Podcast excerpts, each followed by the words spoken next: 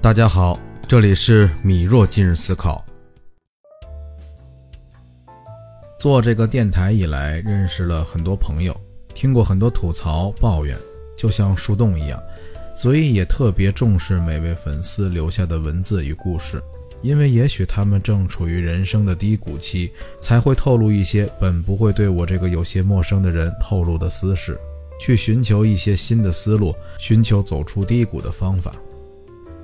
所以今天我把过往的一些回复整理出来，聊一聊当我们遇到人生低谷时，如何去治愈自己。一呢是断舍离。当我们陷入困境时，我们经常会被焦虑、自卑、愤怒等负面情绪绑架，也往往是这些消极情绪消耗了我们大量的时间和精力。很多时候，影响效率的不是能力，而是情绪。这世上没有哪份工作不辛苦，也没有谁的人生会一帆风顺。与其陷入自我怀疑，不如迅速的去调整好心态，想办法把问题解决。无用的抱怨当断则断，冗杂的心事当离则离。当你学会把情绪调成极简模式，才能够轻装上阵。第二点是要敢破局。当我们处在人生低谷时呢？未必不意味着没有机会去逆袭。比如有人开店失败，却通过直播带货迎来了事业的第二春；有人从零创业，却抓住了风口，把短视频做得风生水起。人与人的差距就在于，当多数人处在低谷自暴自弃时，真正的强者总能把握机会，逆风翻盘。危中有机，机不可失，失不再来。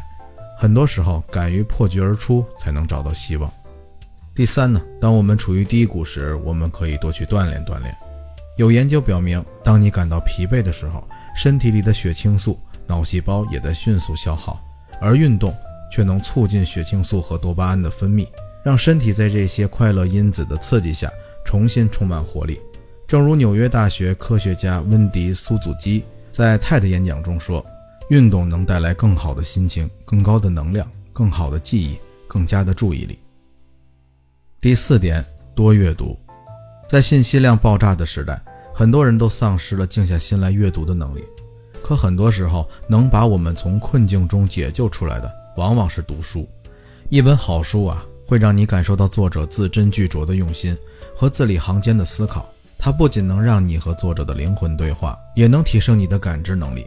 读书是可以给人力量的，读书是可以给人力量的。第五点。在低谷时候，我们要做自己。有人说，人之所以活得累，就是因为要不停地向别人证明自己，证明自己有钱，证明自己很优秀，证明自己被所有人喜欢。这些世俗意义上的成功固然可以维持表面的光鲜，但永远填补不了内心的空虚。其实，真没必要按世俗的那套标准来活。知道自己想要什么，就大胆地去做吧。你要做的。不是他人眼中的极致，而是在力所能及的范围内活出最好的自己。第六点是要懂复盘，学会复盘过往的经历，才不会白白流失。现实中，很多人都光顾着向前奔跑了，而忘了回顾过往，总结经验，以至于重蹈覆辙，错过了很多机会。作家刘润曾说：“你想要达成任何目标，都要进行复盘。”复盘能让我们摆脱低水平的重复，让我们知道什么该继续做，什么该停止做，并且持续精进和提升。想要高效成长，就从学会复盘开始。第七，去学新的技能。时代在飞速发展，掌握更多的技能意味着更多的机遇和强大的竞争力。如果你对自媒体感兴趣，可以去学习运营和写文案；如果你喜欢求新求变，可以学习编程和设计。一个人掌握的技能越多，他的不可替代性就越强，也就越不容易被社会淘汰。机会总是留给有准备的人的。只有不断拓展人生的广度，才能永远立于不败之地。第八点呢，就是坚持。煎和熬都是能让饭菜变得更美味的方法，而低谷期的磨砺，同样也是让你变强大的武器。这个世界上没有人能够随随便便成功。而往往我们都是与失败为伍的。只要你能够坚持，才能够走出困境。正如保险大王坎多尔佛说的：“我成功的秘密相当简单，为了赚钱，我可以比别人更努力、更吃苦；而多数人不愿意这样做。很多时候，我们只要比常人更扛得住压力，你就赢了。最后，我想说，人生的低谷可能是你这辈子最好的状态了，因为无论你往哪个方向走，都是向上的，迎接你的都是更好的结果。